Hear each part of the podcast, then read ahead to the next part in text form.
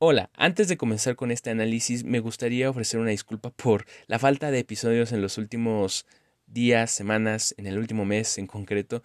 Ya vamos a volver a este nuestro podcast, Una Segunda Opinión, con nuevos episodios, nuevos invitados y muchas películas de las que hablar. Y pues bueno, no les quito el tiempo. Sin más, comenzamos.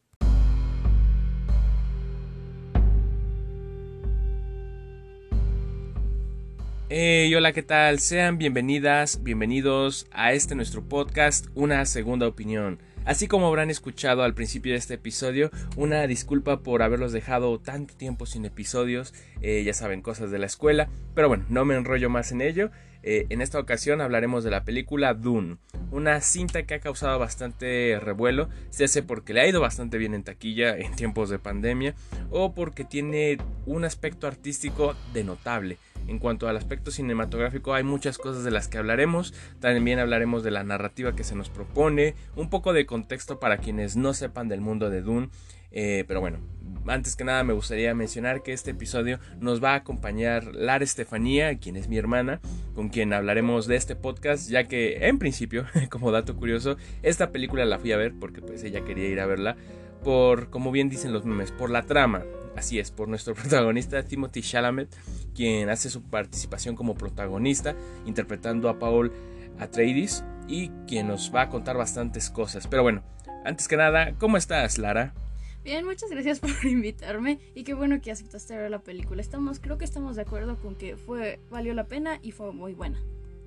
Concuerdo, la verdad es que yo pensaba iba a ser una película muy aburrida y es que hace un par de días vi a cachitos lo que viene siendo la versión vieja de los ochentas y es toda una cosa muy rara, no sé cómo decirlo. Pero bueno, antes de nada yo creo que hay que hablar un poco de ¿cómo decirlo? Pues de la materia prima. ¿Y a qué me refiero? A que pues esta película Dune es basada en la novela homónima del escritor Frank Herbert, escrita en 1966, la cual curiosamente se divide en tres novelas. Bueno, la, la primera o la que basa esta premisa de esta película es la de Dune, la segunda es El Mesías de Dune y concluye con Los Hijos de Dune, que supongo que es lo que se tratará de adaptar a lo largo de las siguientes entregas que se hagan, si es que le va bien y sigue manteniendo su éxito en taquilla la película. Pero bueno, esto es como un pequeño eh, antecedente, porque les digo, es basado en una novela que tiene tintes entre ciencia ficción, es una space opera y por supuesto tiene un conflicto político de por medio.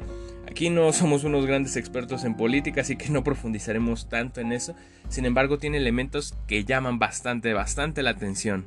Y bueno, para poder comprender Dune voy a darles un pequeño de un poco pequeño contexto, ya que la historia comienza ya de entrada. ¿Y a qué me refiero con esto? A que si nos vamos a lo que viene siendo el material original, las novelas, existe mucho contexto, existe mucha información que se nos puede pasar o que eh, haga que no comprendamos. Ya que esta película, yo creo que es importante decirlo, no es para cualquier público y es porque es compleja. No es una película que vas únicamente al cine por entretenerte. Tiene una duración de casi dos horas y media, eh, con lo cual es pesada, es pesada de ver tiene una reflexión muy importante, tienen muchos personajes y tienen un buen desarrollo cada uno de ellos. Así que yo les puedo recomendar la película, pero a expensas de que sepan que no, no es pura acción. Si bien tiene muchos momentos impactantes o visualmente son muy atractivos, también se puede volver lenta porque se trata de explicar históricamente, políticamente y por supuesto a través de los personajes. Así que tengan esas reservas de que les puede o no gustar. Eso sí, es una de las mejores películas de ciencia ficción del siglo, sin duda alguna, que bueno, está empezando el siglo, tenemos apenas 20 poquitos años, 21 para ser exactos, pero aún así es de las mejores que se nos han mostrado por todos estos elementos, desde lo que viene siendo banda sonora, desde lo que viene siendo las actuaciones, los efectos visuales y por supuesto aspectos técnicos. Eh, pero bueno, no vamos a profundizar tanto en esto. Igual y ya después haremos un análisis hablando de lo que son premiaciones, que estoy seguro que esta película va a estar nominada a varios aspectos, pero eso ya lo hablaremos un poco a forma de conclusión. Bueno, retomando un poco lo que viene siendo la historia que se nos presenta o que debemos de tener en cuenta para comprender el mundo de Dune, es que se nos plantea un contexto en el cual estamos en el 10.191 DC. Eh, muchos pensarán que es después de Cristo, pero no. Eh, ahora sí que buscando en el lore de lo que es esta gran historia, vemos que hace referencia el DC a que es después de la cofradía. ¿Qué es la cofradía? Bueno, ya profundizaremos un poco. Eh, cabe destacar que estamos en una visión muy futurista. Actualmente pues sería lo que es el año 2021 y para el contexto que nosotros vivimos en este universo de Dune vemos que la ciencia está avanzando, cuestiones que van relacionadas a las inteligencias artificiales, a la robótica, provocaron la creación de armas al final eh, la inteligencia artificial creó, pues ahora sí que más inteligencia artificial y se rebeló contra el hombre, creando múltiples guerras, las cuales llevaron a la humanidad casi a la extinción. Por suerte la humanidad, debido a la buena organización que tuvo, lograron superar esas batallas y se prohibió el avance tecnológico enfocado a la inteligencia artificial. Les digo, todo esto no se puede explorar en la película, pero es un poco de contexto para los que ahora sí que quieran eh, aventurarse y saber un poco más de Dune. Eh, el libro está bastante choncho, el primero, la verdad son muchas páginas, no he leído. Sin embargo, para poder hacer este episodio tuvimos que investigar tanto mi hermana como yo un poco sobre esto porque es mucho lore. Y bueno, como les digo, avanzaron los años y tuvo que existir una reconstrucción política y social de lo que es la civilización. Ya no era una monarquía, ya no era este socialismo, capitalismo, todos estos elementos que existen se pierden un poco y nos tratan de evocar tres elementos muy importantes, tres mm, puntos políticos a destacar. Lo que viene siendo el concilio de Landrast, eh, lo que viene siendo la cofradía espacial y lo que viene siendo eh, las Bene Gesserit. Una disculpa si me llego a equivocar por los nombres, pero la verdad es que son muchos personajes, son muchas facciones y es bastante complicado. En cuanto a lo que viene siendo el concilio, este concilio se evoca un poco a lo que viene siendo las cuestiones políticas feudales. Eh, tiene mucho en lo cuanto a lo que viene siendo al aspecto histórico, el feudo. En este caso, Lara, ¿qué es lo que opinas del aspecto feudal? Yo creo que hay que detenernos un poco aquí, ya que vemos que existen tres casas, ¿o no? Sí, así es, aunque se nos enfoca principalmente en la casa Atreides y la Harkonnen, una disculpa, este, y también se nos llega a presentar la otra que es la Corrina, aunque solo salen como los soldados en alguna parte de la película y se nos enfoca más en las que mencioné antes. Por ejemplo, la Atreides es de la familia del protagonista, Paul Atreides, este, y se nos enfoca, al menos en mi investigación que hice, este, la, esta casa tuvo mucha popularidad, aunque es complicado definir qué es popularidad ahí si son solo tres casas, pero bueno. Este, entonces, en la historia se nos puede presentar que el emperador, que podría ser como el máximo, la máxima cabeza, el máximo comandante en todos en los anteriores aspectos que mi hermano ya mencionó. Entonces, cómo el emperador se alía con los Harkonnen para atacar a los Atreides solo por eso, además de verlos como una amenaza, es interesante y muchas veces es lo primero que yo pensé cuando escuché la palabra casa. Esa comparación con Game of Thrones, que de hecho he visto mucho que se hace eso, diciendo que es Game of Thrones o Star Wars o Game of Thrones espacial y muchas cosas así. Yo concuerdo totalmente contigo, Lara, y es que tiene muchos elementos políticos, como bien mencionamos, este, elementos de que se pueden ver en series como Juego de Tronos, la calcan bastante bien esta cuestión de las casas y quisiera retomar esto que se mencionaba. Las tres casas, si bien tienen un papel político y son diplomáticas, la que tiene mayor peso es la de la casa Corrino, que en este caso pues vemos que el emperador supremo es quien pertenece a esta casa y que tiene, quien tiene al ejército. Eh, como bien mencionaba mi hermana, los Atreides eh, tienen mucha popularidad se hace por la forma en la que trabajan y en la película lo podemos ver eh, con el padre de nuestro protagonista Paul, este Leto Atreides, que es un hombre diplomático, el cual busca antes que la ganancia económica, que en este caso viene siendo las especias, que ya hablaremos más adelante de ello, también busca el bien de la gente, de la población, y es por eso que yo creo que ha ganado bastante popularidad. Al menos eso lo denoto con la versión vieja que vi de Dune, esa se ve un poquito más claro, pero también se ve de, en gran parte en esta cinta. Y bueno, los Harkonnen, que es interpretado por este personaje Dave Bautista, que muchos lo ubicarán por ser eh, del personaje de los Guardianes de la Galaxia, que interpreta a Glossu eh, Harkonnen, tal cual eh, él tiene un papel muy importante ya que se alía con los Corrino para poder traicionar y derrocar a los Tatreides por esta popularidad que se ha ganado. Y esto hablando de este concilio que existe de los Landsrath, que pues es una posición política que se adquirió a partir de lo que viene siendo estas batallas que les mencionamos por las inteligencias artificiales. Este era el contexto, por así decirlo, y este es el primer aspecto político que se toma, el concilio. Ahora, en cuanto a lo que viene siendo la cofradía espacial, esta se enfoca un poco más a los intermediarios o los que propician que existan los viajes interestelares. Al menos es lo que se maneja en el lore, que son por ejemplo estas naves que les permiten viajar de un planeta a otro, pues esas empresas si lo queremos ver así, o estas maquinarias que permiten sacar las especies, pues son los que propician que exista este, estos métodos de moneda o lo que nosotros comentaríamos que es como el intercambio para obtener bienes y servicios Primero yo lo veo como un intermediario y que está por aparte de la cuestión política. Los apoya, sí, pero está por aparte. Y por último tenemos a las Bene Gesteri, que son consideradas brujas. ¿Qué es lo que me puedes decir de este grupo? ¿Cómo es que surge y cuál es su objetivo en sí, Lara? ¿Qué es lo que piensas? Bueno, se me hace interesante porque podría considerarse como algo matriarcal, ya que son puras mujeres lo que lo comandan, y como se han enfocado en tanto el desarrollar la mente, bueno, eso en todos los aspectos, pero específicamente ellas han desarrollado como ciertas habilidades que se las pueden considerar como mágicas, y por eso se han llegado a tener como el sobrenombre de brujas. Entonces se nos muestra eso investigando en el lore y para que lo puedan entender mejor en la película, es que ellas se han enfocado en hacer como una especie de mezcla de distintas gentes, distintos genes, de distintas especies para encontrar el humano perfecto y es el llamado elegido.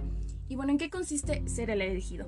Bueno, como había mencionado previamente mi hermano, se había como prohibido todo esto de la tecnología artificial. Entonces, este, ellas intentan buscar a una persona que sea perfecta, que pueda desarrollar sus capacidades mentales al 100%, que sea básicamente una máquina, pero sigue siendo un humano.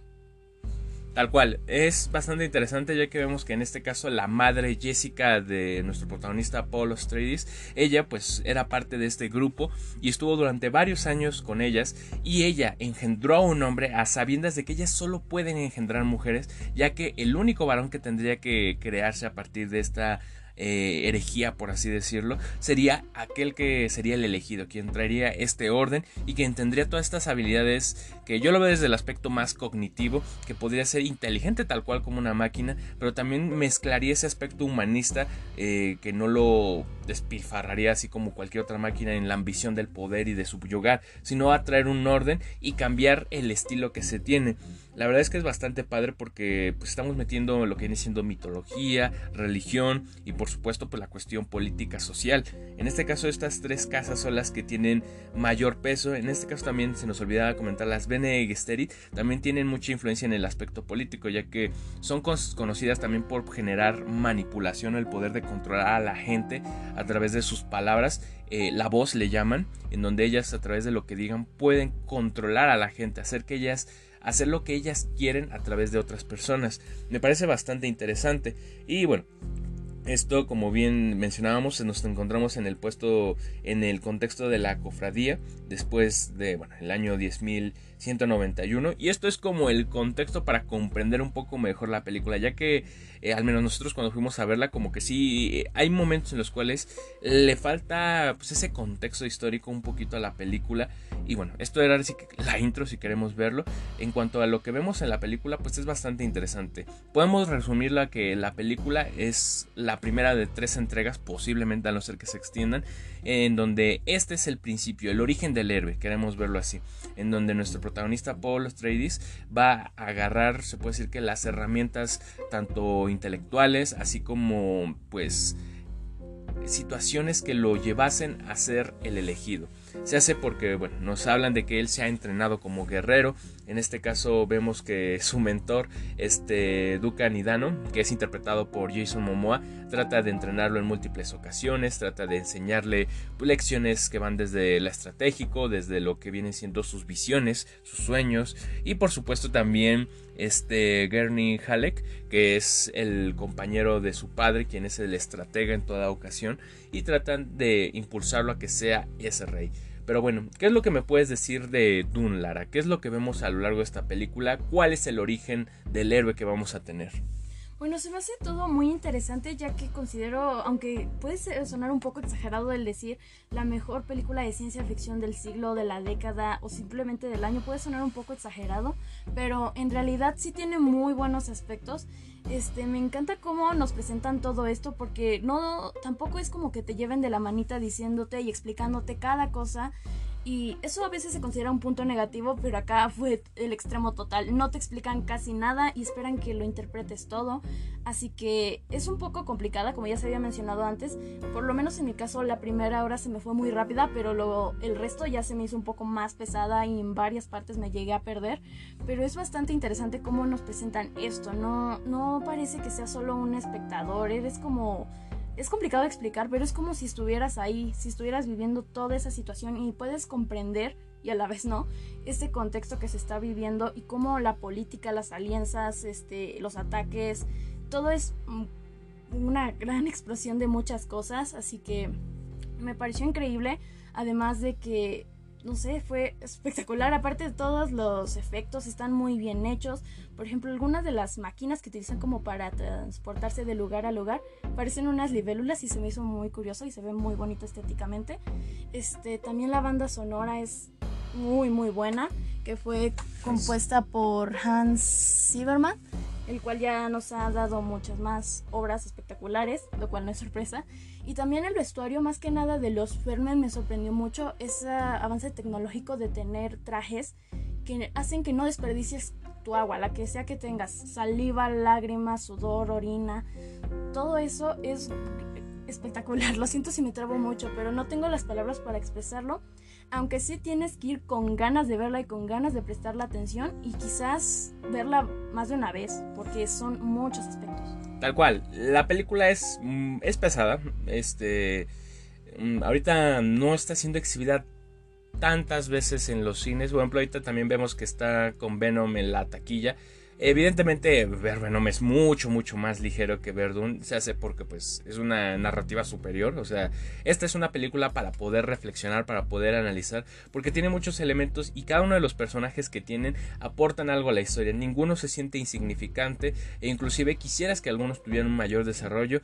Eh, eh, hay cosas que no quedan del todo claras. Por ejemplo, otra cosa o elemento que tiene mucha importancia es la especia, que se utiliza como combustible en múltiples, de, múltiples naves que existen, pero también, por ejemplo, para lo que viene siendo eh, el lugar de origen en donde se encuentran, en este caso el planeta Arrakis, para los que eh, viven en este pueblo, ellos consideran que es una especie de afrodisíaco que lo utilizan ahora sí que pues, si lo queremos ver como nuestra cultura así como es el peyote o la ayahuasca para poder tener un trance en el cual nuestro protagonista tiene un intervalo en el cual viaja en el tiempo mentalmente ahora sí que su ente psíquico puede ver posibles futuros. Y digo posibles porque hay una visión, por ejemplo, en la que su cuidador, en este caso Dukan Idao, él se ve que fallece, así como hay otra visión en la cual estaría con los demás personajes, en este caso del planeta Arrakis, y es bastante confuso en ocasiones, no sabes si es una visión falsa, si es uno de los posibles futuros,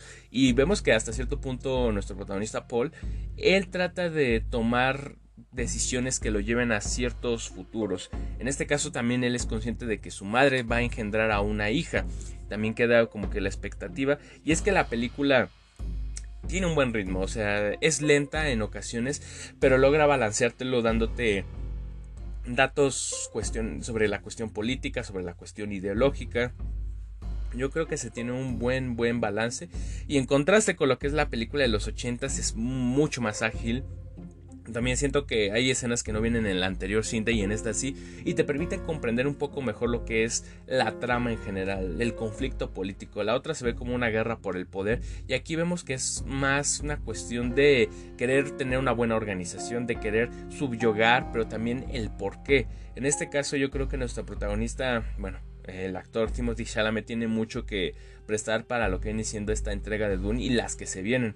En este caso yo creo que uno de los personajes que menos me gustaron y es por su participación es la de eh, esta Chani, que es la chica que aparece en múltiples de los sueños de Paul, que es interpretada por esta Zendaya.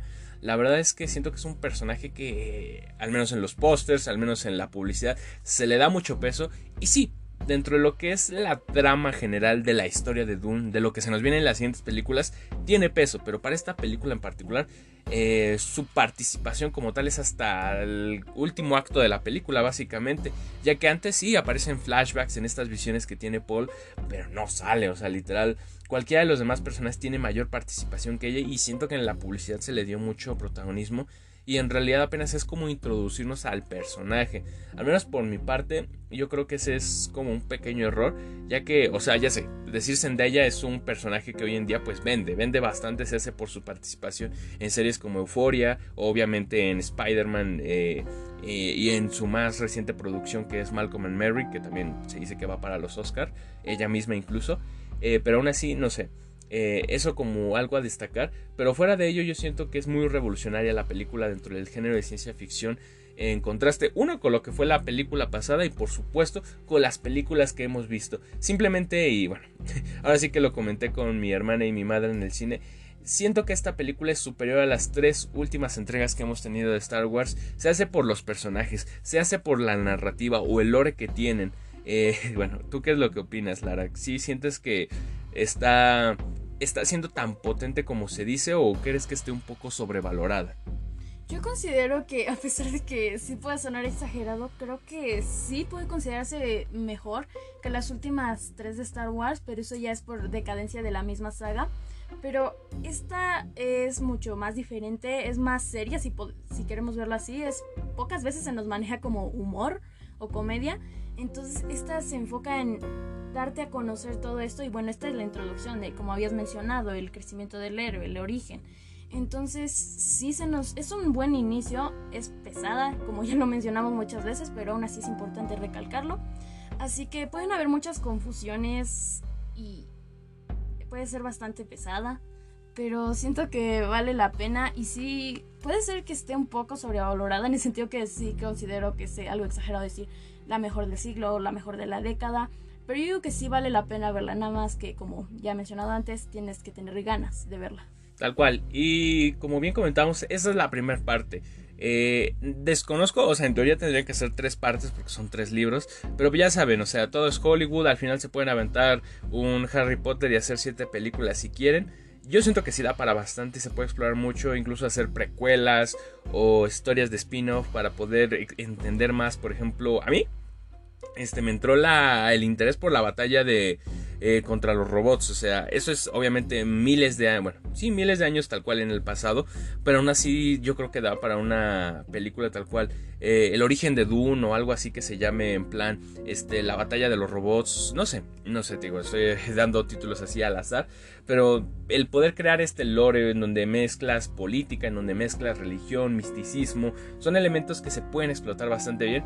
Y ojo, yo creo que este también es algo que quiero decir, y es que en los últimos años se ha criticado al cine por no crear historias novedosas, historias nuevas, llamativas. Por ejemplo, hace poco salió el caso del James Bond, eh, que planean hacer una nueva, pues nueva franquicia en el sentido de James Bond, pero con nuevo personaje, así como ha habido cada cierto tiempo, y mezclar a una mujer de tez oscura. Eso generó mucha polémica ya que no se criticaba que fuera más allá de la cuestión racial, sino se iba más por el cuestión de la mujer. Pero también tenemos que hay cuestiones sociales que van de por medio y que por esos fines, por así decirlo, las productoras no se quieren arriesgar.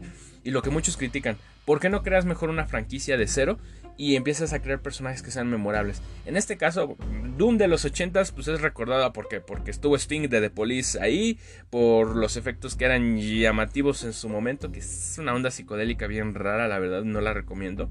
Bueno, la recomiendo si les gustó Doom para poder ver como detalles o ampliar un poco lo que se ve en esta primera película, pero la verdad mm, no es para nada buena.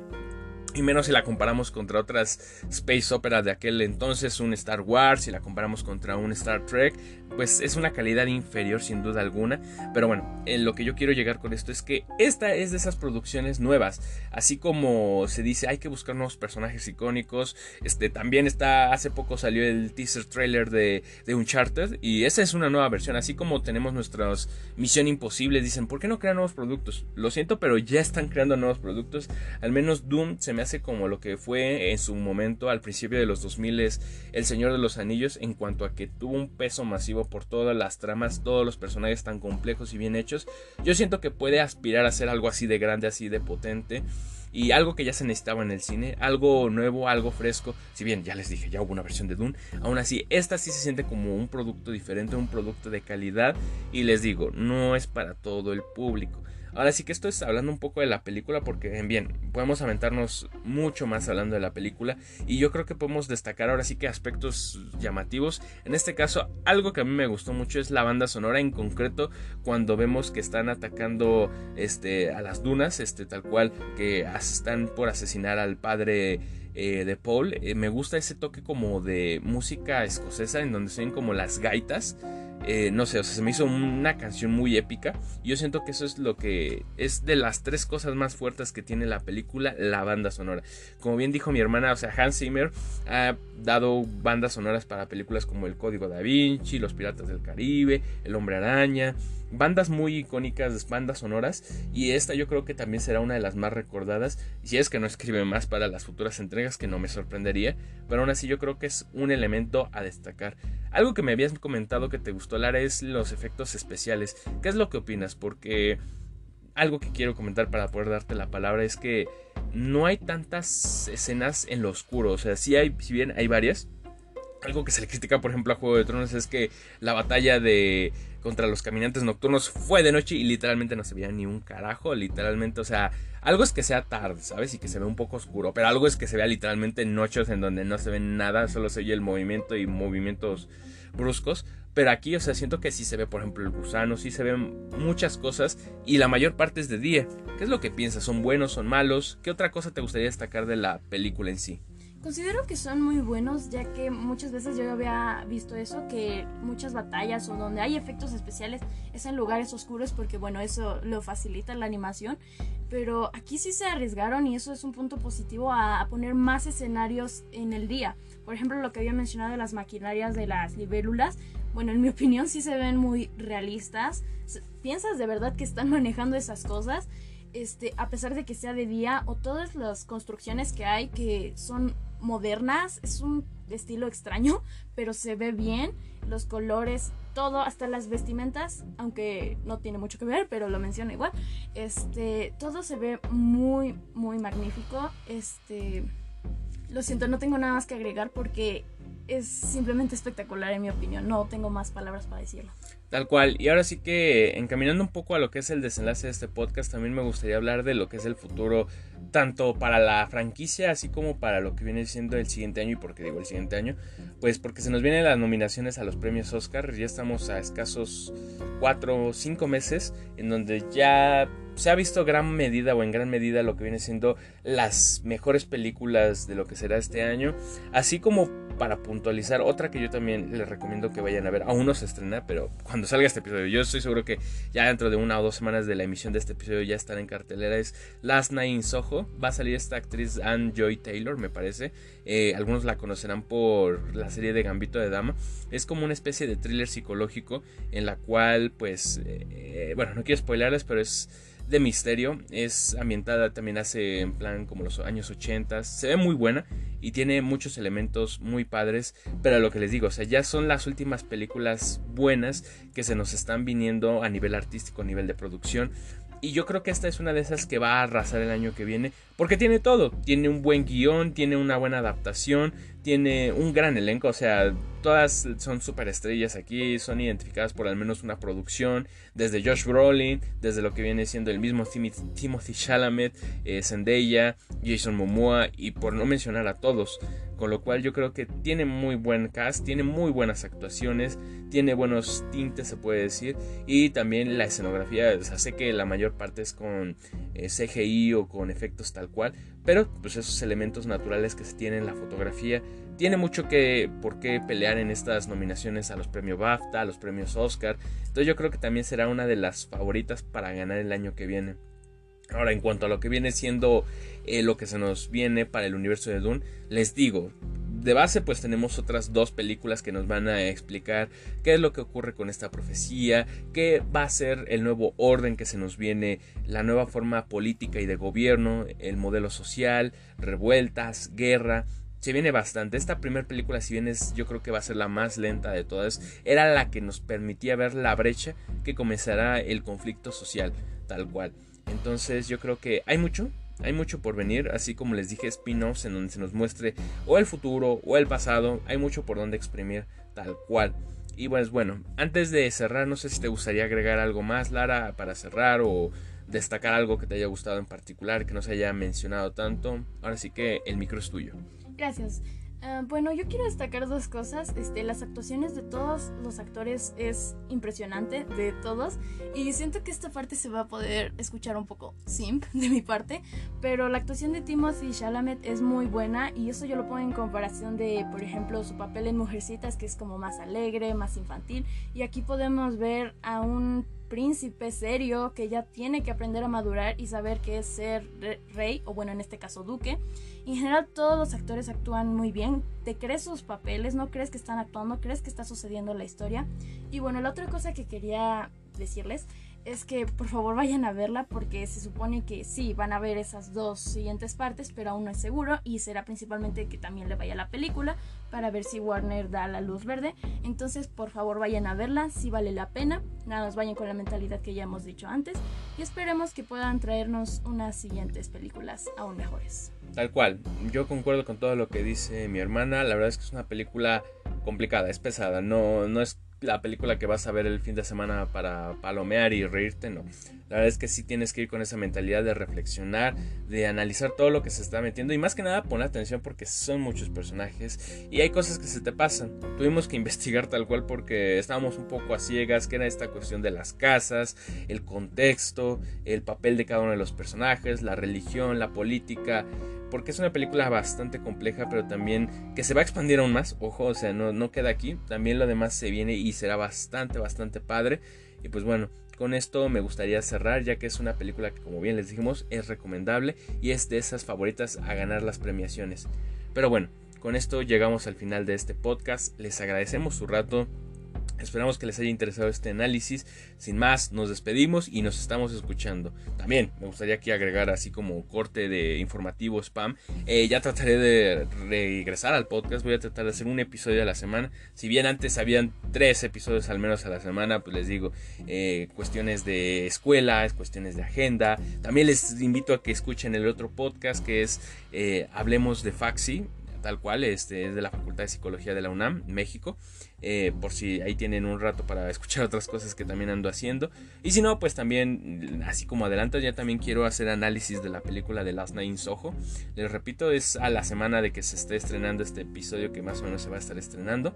Entonces también una recomendación de antemano. Eh, si no han visto Dune o quieren ver alguna otra película, pues esa es una muy buena recomendación. Y les digo, al menos un análisis a la semana trataré de traerles. No puedo prometer más, pero sí una a la semana. Y pues bueno, con esto nos despedimos, les agradecemos su ratito. Hasta la próxima. Bye, buen día.